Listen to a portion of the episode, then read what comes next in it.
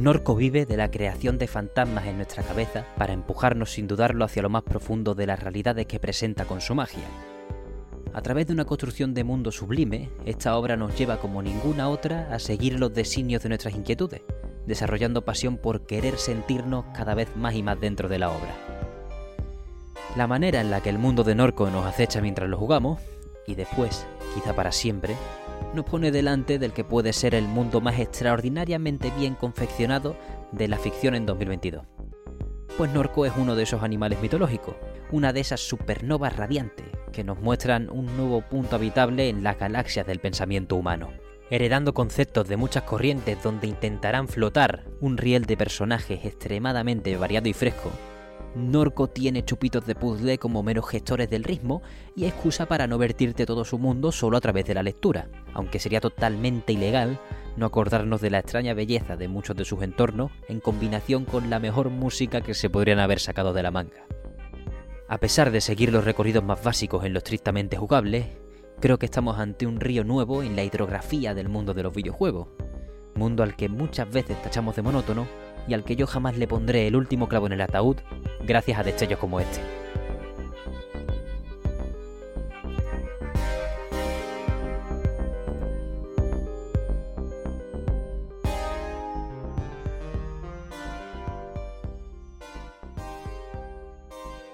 Muy buenas, bienvenidas, bienvenidos a Mesón Sol, programa de videojuegos que podéis ver en YouTube y podéis escuchar en Spotify, eBooks y Acast. Esta semana cerramos por fin los juegos del año. Es un gusto llegar hasta aquí con todos ustedes. Y además lo hacemos con un juegarral de escándalo. Vaya, yo ya dije que había quíntuple empate en esta lista, en, este, en estos cinco vídeos que íbamos a publicar. Y, y no bromeaba. Aquí tenemos a Norco, una de las mejores aventuras de 2022, una de las mejores aventuras independientes de los últimos años y seguramente uno de los debuts más rocosos de los últimos tiempos también. Hemos explorado distintos formatos dentro de lo que cabe con estos cinco juegos del año y eso es algo en lo que profundizaré en un hipotético epílogo que grabaré cuando acabe de, relatar todo lo que me gusta de Norco, y por eso creo que esta quinta parte también es un poco distinta.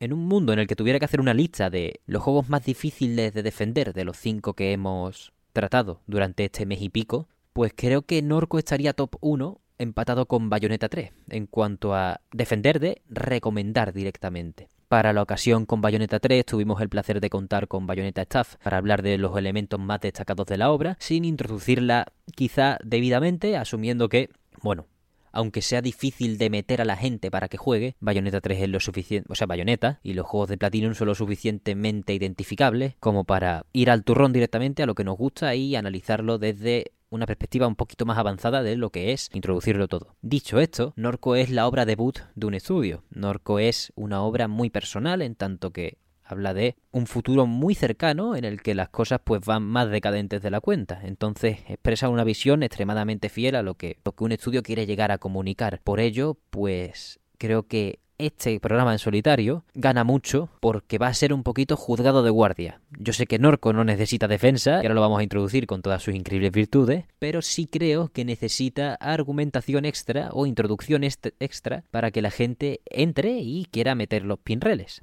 No quiero que os perdáis Norco, no digo que sea un juego para todo el mundo, pero pienso que puede ser extremadamente disfrutable por casi cualquiera, realmente. Depende del prisma con el que lo mires, ¿no? También, por supuesto, gustos personales ahí ya no me voy a meter. Pero Norco tiene un acabado excelso a la hora de presentarte un mundo, y con un abanico de personajes tan distinto, de situaciones y, y lugares del pensamiento que explora, pues creo que cualquier persona le puede encontrar un valor especial. E, es uno de los escenarios propicios para ello, para que cualquier persona entre y juzgue. Dicho esto, pues por supuesto cualquiera puede pirarse a la mitad porque le estomague alguna cosa, porque le parezca excesivamente pesimista o por un largo etcétera de motivos. Cada uno en cada etapa de su vida pues requiere de unos ambientes u otros. En lo en lo lúdico, ¿no? Así que con vuestro permiso pasamos a esta defensa en solitario ante ustedes que seréis el jurado más exigente, o espero que no tanto,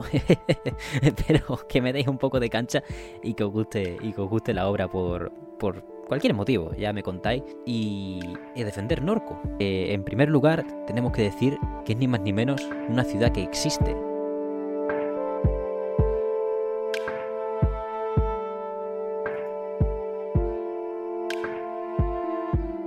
Originalmente llamada Sellers, en nombre de una familia rica de la zona, fue en 1911 cuando el territorio vería su destino completamente cambiado, pues la efervescente por aquel entonces recién fundada, si no recuerdo mal, compañía petrolífera Shell, la que tiene el logo que parece la concha del Camino Santiago, pero para nada, casi todo lo contrario, pues acaba adquiriendo la zona, para formar lo que pasaría a llamarse la New Orleans Refining Company, viniendo de esta estructura su nuevo bautismo como Norco. A partir de entonces, esta zona se convirtió en una cuya subsistencia pasaba por su, por su absoluto verdugo, porque al final esta planta petrolífera garantizaba empleo para todas las personas de la zona, pero además, como es lógico, les expondría a unas emisiones de gases nocivos de absoluto récord ya no solo en la zona, sino probablemente en todo el estado de Luisiana. Es esta situación tan negativa, por esa compra a sangre fría sin ningún tipo de protesta exitosa por parte de la población, aunque tampoco encontró ninguna que fracasase, tampoco hay mucha información al respecto, pues es la que convierte al territorio en uno ideal para imaginar un futuro decadente, un atardecer triste, y es eso lo que nos vamos a encontrar en Norco.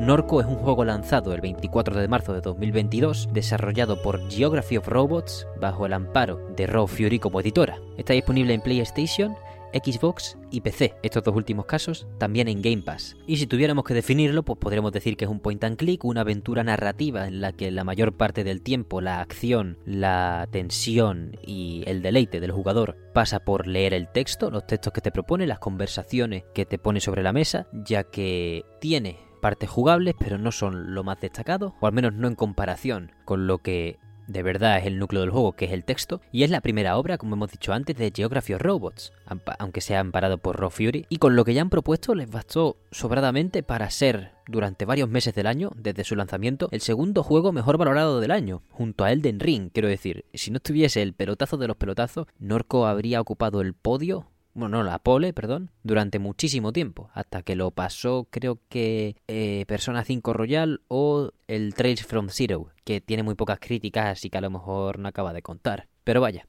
es uno de los pelotazos del año, indiscutiblemente. Ha estado en el escaparate durante mucho tiempo y creo que merecidamente, vaya. Y este contexto que os he contado de la ciudad real es solo la punta de iceberg, no, es un 0,1% de las realidades que te propone Norco. Pues fusiona este contexto con tres cositas muy importantes que serán pues las ruedas de la historia verdaderamente. Aunque consista en un juego en el que en primera instancia llevas a Kate, una chica que vuelve a Norco, su ciudad natal, porque su madre ha muerto de cáncer y justo cuando, cuando llegas, tu hermano ha desaparecido. Ese es el hilo conductor o la excusa para hacernos volar en este mundo que, como digo, está alimentado a la perfección del realismo mágico, de un cyberpunk pero que toca de cerca, sin neones y al barro, cosa que para mí sigue dándole ese tinte especial desde el principio, creo que es de las cosas más importantes, ese cyberpunk tan cercano en el tiempo, y algunos tropos de uno de los conceptos que me ha introducido por primera vez la obra, ya que los propios desarrolladores lo destacan en su web, el gótico sureño.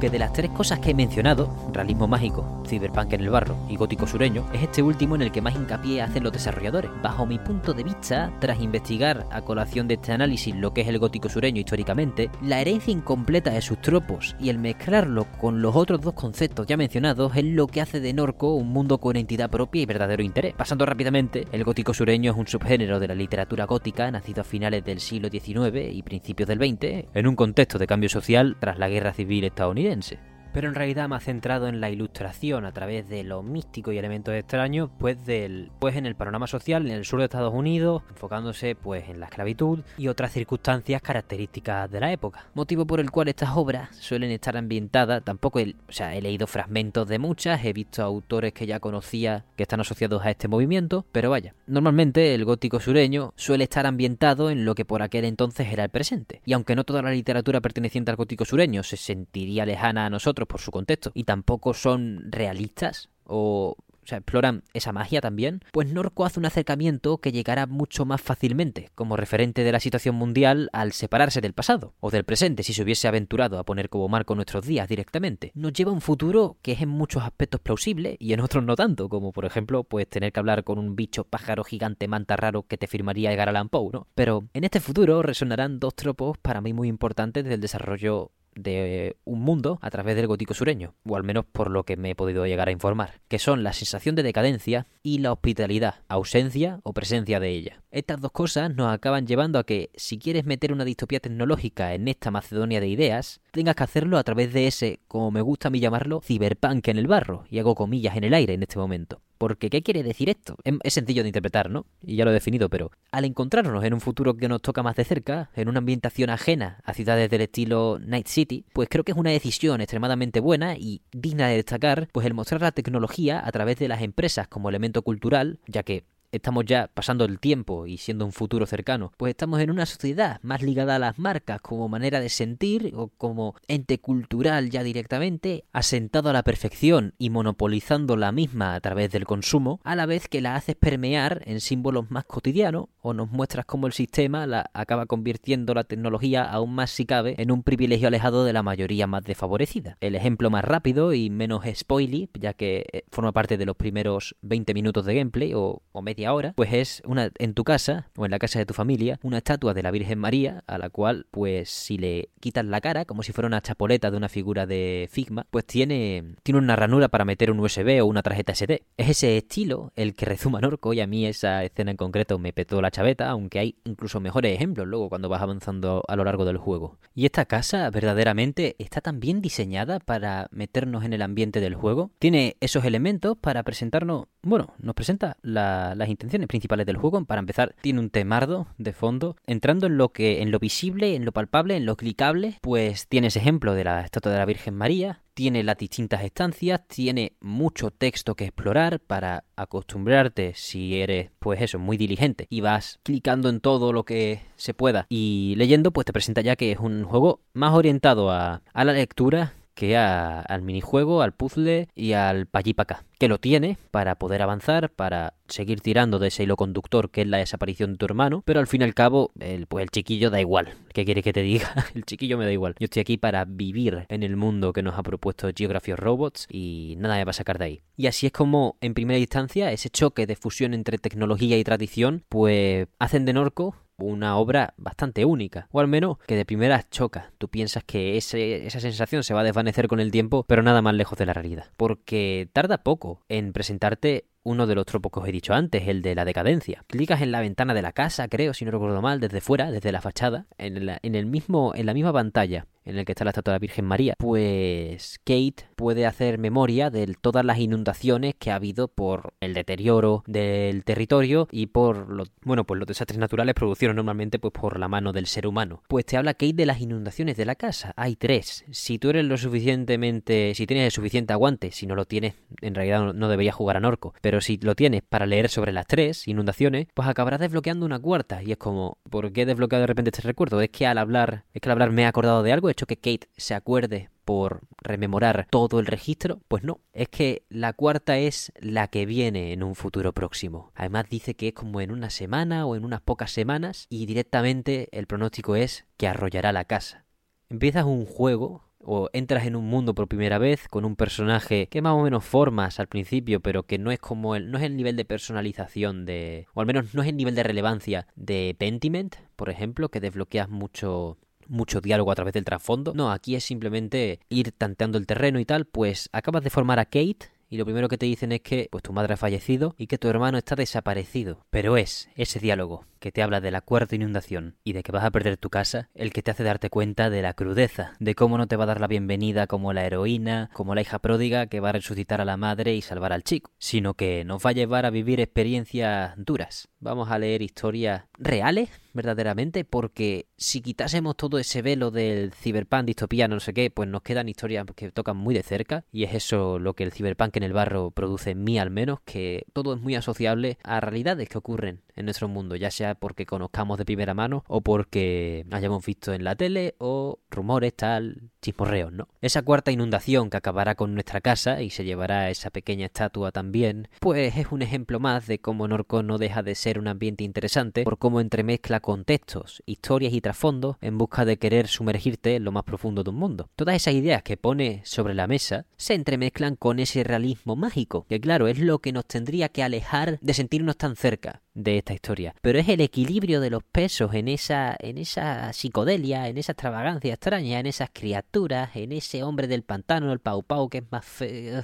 que nota más, más raro. Pues es todo esto lo que conecta y sigue atándonos a una distopía tecnológica tan cercana, ya que nos gusta Norco no solo porque nos presenta ese ambiente cercano, sino porque lo que tiene de realismo mágico no lo distancia, ni nos pone en esa situación de heroína, de hija pródiga, sino que nos aporta un aroma místico, sobrecogedor y fresco en los videojuegos, por todas las cosas inexplicables que nos acaban llevando de la mano hacia Cohete, este viejo Pau Pau en un pantano, secta, mmm, prácticamente calcos del nazismo, pues nos llevan a disfrutar de una construcción de mundo brutal que nos engancha, sobre todo por cómo se presenta. Y eso es lo que vamos a tratar ahora.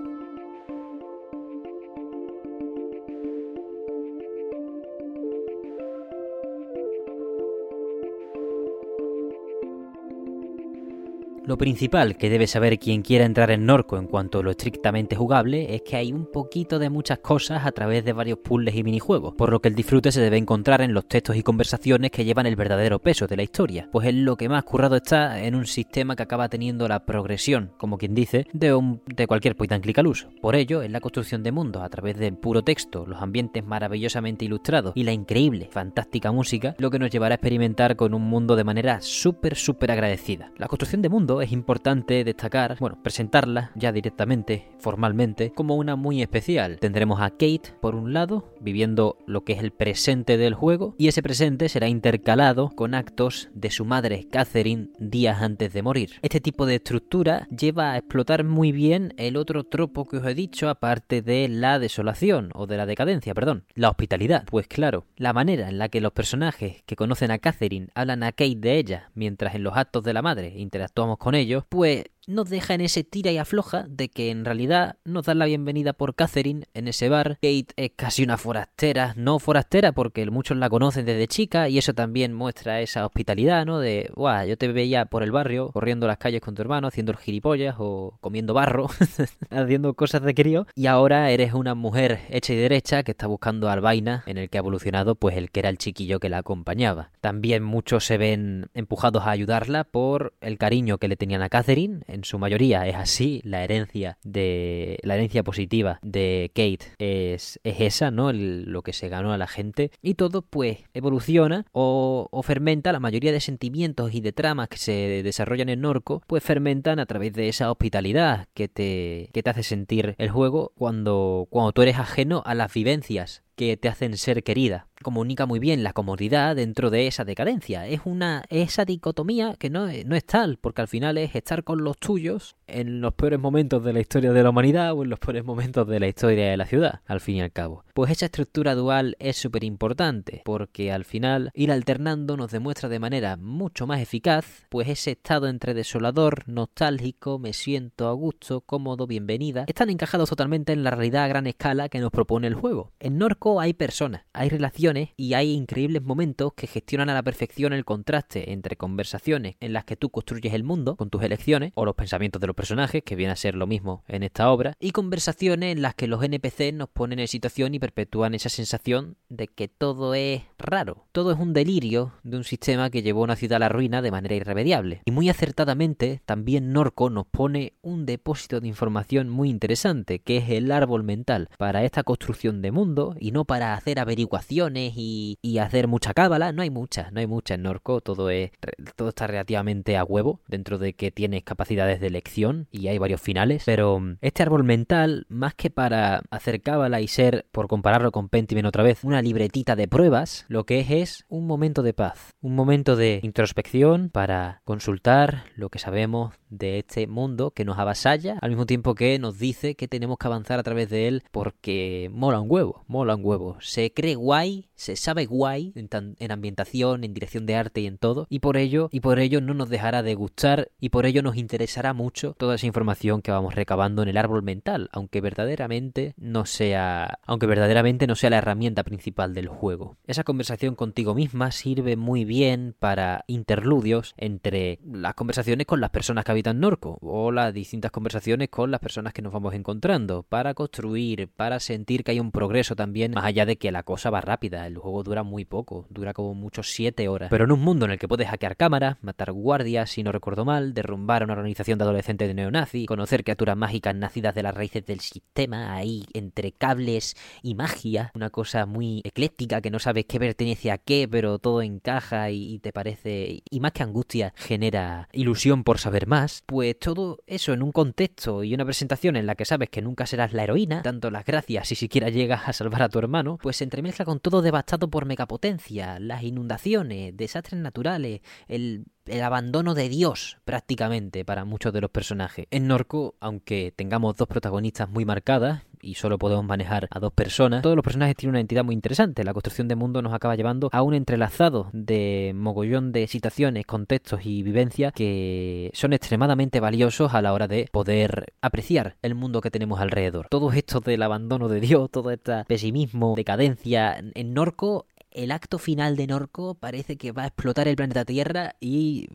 te vas a tener que ir a vivir a la Luna. Porque esta, la tradición mezclada con la tecnología, junto al nacimiento de nuevos dioses y que si mucha gente... Uff, es, es increíble. No quiero hacer spoiler del final, pero hace una escalada. Si, si ya Norco creo que es muy interesante y enamora en sus momentos más calmados, pues su acto final es una escalada hacia el delirio absoluto de una sociedad absolutamente mermada por la involución que ha supuesto pues todo lo malo que nos está pasando que por lo que al final el objetivo de encontrar al hermano, joder, no es algo por lo que sentirse sobrehumana, el vivir con la cabeza alta, más o menos, al reconciliarte en tu foro interno con tu madre, que es muy importante eso porque las historias no solo es una liup de baloncesto, de Catherine entabla relaciones en un acto y luego se puede llegar a beneficiar Kate en el siguiente o, o en el futuro, sino que también es un camino de reconciliación y es muy importante que no lo enseñen en orden cronológico, sino que nos alternen esos momentos, ya que el crecimiento conjunto o el crecimiento aparentemente conjunto desde la perspectiva del jugador es lo que nos hace que la relación sea prácticamente como si estuviesen juntas a la vez. Porque uno de los puntos también muy importantes de esta historia de Norco es que al final Kate sí puede llegar a considerarse la hija pródiga diferenciándose o desmarcándose de la premisa que al principio se puede llegar a, intuir o creer que nos van a proponer, ya que Kate al principio sí tiene a ese hermano y a esa madre con los que saldar deudas o en realidad al que encontrar y con la que reconciliarse. Pero claro, todo cambia, la propuesta va más allá cuando nos colocamos directamente en la piel de su madre. La manera en la que Kate puede llegar a heredar la voluntad de su madre es mucho más palpable y se siente mucho más propia cuando al alternar los actos somos la referencia cuyos actos tienen consecuencias, y la protagonista que, heredando esas voluntades, acaba llegando a un sitio que ni de coña se esperaría a nadie.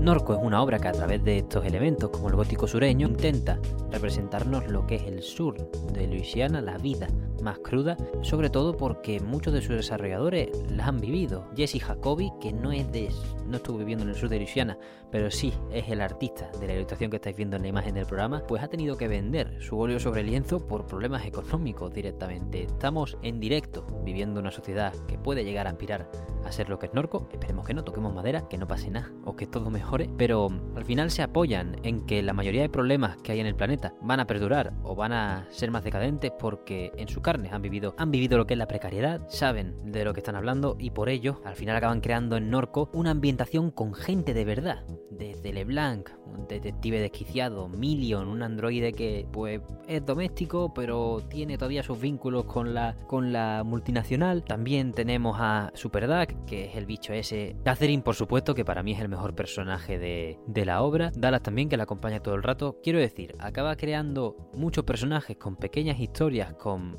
bueno, más grandes o más pequeñas, pero con el tiempo justo de pantalla, porque el tiempo no es largo, o sea, el juego no es largo, no es un juego de rol, entonces hacer que se sientan extremadamente creíbles y empatizar con tantos personajes en, tan poco tiempo tiene muchísimo mérito. También hay otros grandísimos eventos, pues como los Garrett, que esos no son los mejores ni me gustan una mierda, pero destacan, describen muy bien cómo en una sociedad totalmente partida pues los jóvenes pueden llegar a meterse en cualquier fregado para buscar identidad y,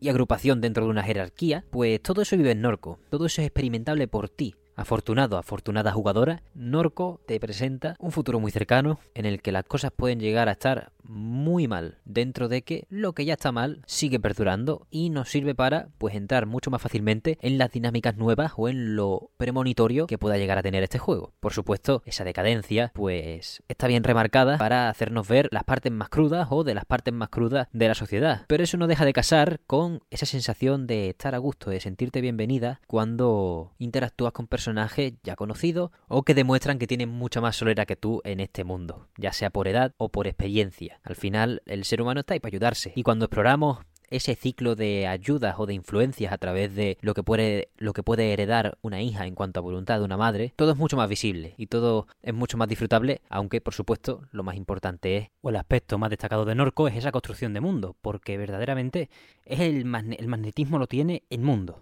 la historia, la historia no es la pluma más fina del mundo y sin estar mal, lo que destaca y lo que nos hace quedarnos en Norco es el pueblo, no los giros de guion y todas esas cosas, porque al fin y al cabo, como he dicho, es bastante lineal, bastante corto, aunque tenga varios finales, los desvíos son tardíos, por lo que la mayoría del juego, o sea, puedes hacer los tres finales jugando, haciendo un guardado justo antes de, de tomar cierta decisión o de pasarte cierta zona, por lo que al final estamos para eso, lo más importante, la construcción de mundo, cómo nos ha pegado, cómo quiere que metamos los pies hasta que, hasta que nos cale hasta el cuello. Un mundo extremadamente interesante y que espero que disfrutéis, si no habéis disfrutado ella. El excelente marco de oro brillante que pesa 60 toneladas alrededor de la familia, el pueblo de Norco, sus habitantes, los que no son familia pero son seres muy queridos, las personas que sacrificarán cosas para hacernos avanzar, incluso multitud de personajes que están prácticamente nada más que para enriquecer el contexto, como el padre de Kay.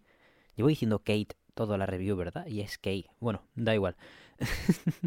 Pero esos personajes que están nada más que para dar contexto, el abuelo de Kay, Blue, el padre de Kay también, la propia Catherine en, en los actos de, de Kay y otros encuentros de menor importancia, pero que al final nos llevan a, bueno, todas las situaciones extravagantes, extrañas y extremadamente fuera de lugar que puedes llegar a desbloquear si tienes un par de diálogos pícaros o tiradas afortunadas en cuanto a la selección de conversaciones.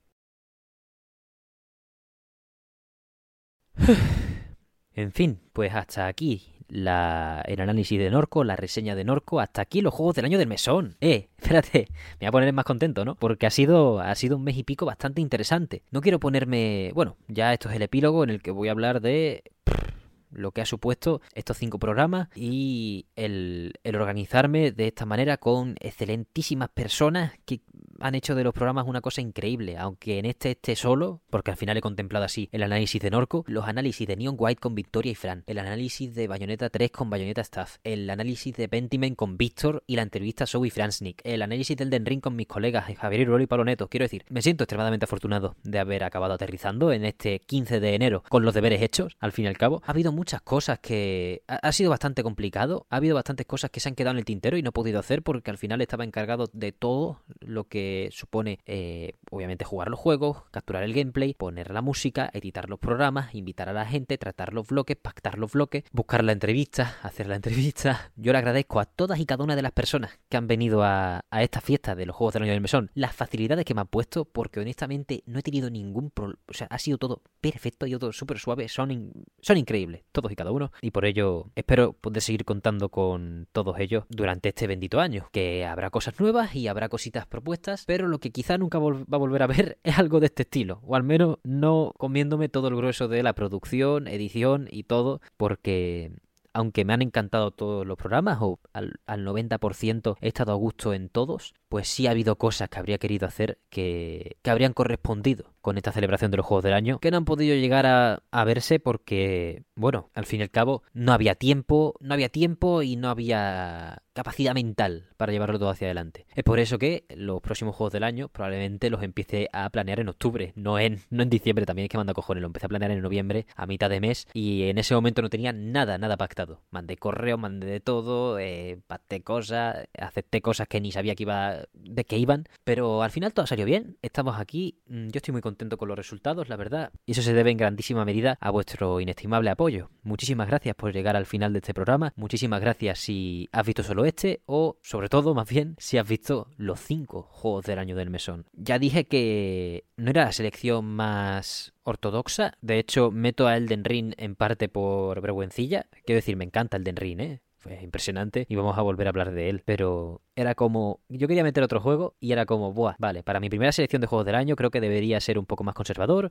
y poner, aunque sea, uno que es indiscutible. Me he saltado God of War Ragnarok, me he saltado a Plague Tale Requiem, pero bueno, estos son opiniones personales y al final esta selección, aunque haya metido el Den Ring porque tenía ganas de, de también que fuese un poco representativo del panorama del año, pues son gustos personales y no hay, no hay más que hablar. Es por eso que comentar más acerca del el estado de los juegos del año, lo que me han parecido los vídeos, yo por mi parte no quiero comentar nada más, simplemente eso, que me ha abrumado tanto el hacer estos programas en, exclusiva a cada juego, buscando invitados con secciones ambiciosas, capturando gameplay, capturando de todo, que siento como que me ha faltado algo por hacer. Pero al mismo tiempo sé que no daba para más, no daba para más. Ni yo ni las personas invitadas a las que le vuelvo a agradecer su imprescindible presencia, porque de verdad que me ha hecho muchísima ilusión. Al fin y al cabo, ¿qué tenemos? En tres meses cumplimos un año, hasta hace hasta agosto no traíamos, no me puse yo a mandar correos buscando invitados, buscando entrevistas, buscando cosas. Era un proyecto de perfil bastante distinto y en lo que está derivando, pues me encanta. Creo que todo es gracias a la ambición de las personas que están a mi lado, de la mía también y sobre todo, como vuelvo a decir, de vuestro inestimable e increíble apoyo. Es por ello que en realidad me voy a callar ya. Vámonos, ¿no? Nos vemos la semana que viene con otro programa, bueno, con el fuera de carta, con otro programa que no voy a decir lo que es todavía porque no lo he cerrado del todo. Así que ya está.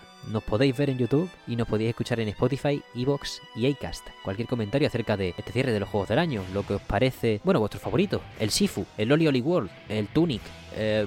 mogollón de juegos. Vampire Survivor, por favor. Kirby and the Forgotten Land, quiero decir, 2022 añazo. Car Shark, si cabe, o es de 2021, no me acuerdo bien. Pero al final son comentarios de más grande valor, vuestras opiniones sobre el juego, vuestras opiniones sobre el clima, vuestras opiniones sobre mi voz. Eh, ¿Está bien el programa montado? ¿Os ha molado? No lo sé. Pues bueno, son comentarios del más grande valor y los podéis lanzar a través de cualquiera de las vías oficiales. Estamos en TikTok, activo, estamos en Twitter, Instagram, comentarios de YouTube, comentarios de ebooks. Estamos a visor como siempre, ya os sabéis a lo que requiráis, así que no dudéis en echarse una charleta, en valoraciones de cualquier tipo. También podéis acompañar vuestros comentarios si nos queréis apoyar aún más. Os agradecemos infinitamente que consideréis nuestro coffee, coffee.com barra mesonsol para acercaros a la hucha. Y solo me queda agradecerle a todos los invitados de los Juegos del Año una vez más. Victoria, Fran, Bayonetta Staff, Víctor, Zoe, Iruelo, Pablo, por su imprescindible presencia este mes y pico extremadamente, extremadamente ilusionante y bonito. Y por supuesto, a ustedes, vuestra presencia imprescindible, necesitadísima y maravillosa. Muchísimas gracias por todo, una vez más, y nos vemos la semana que viene.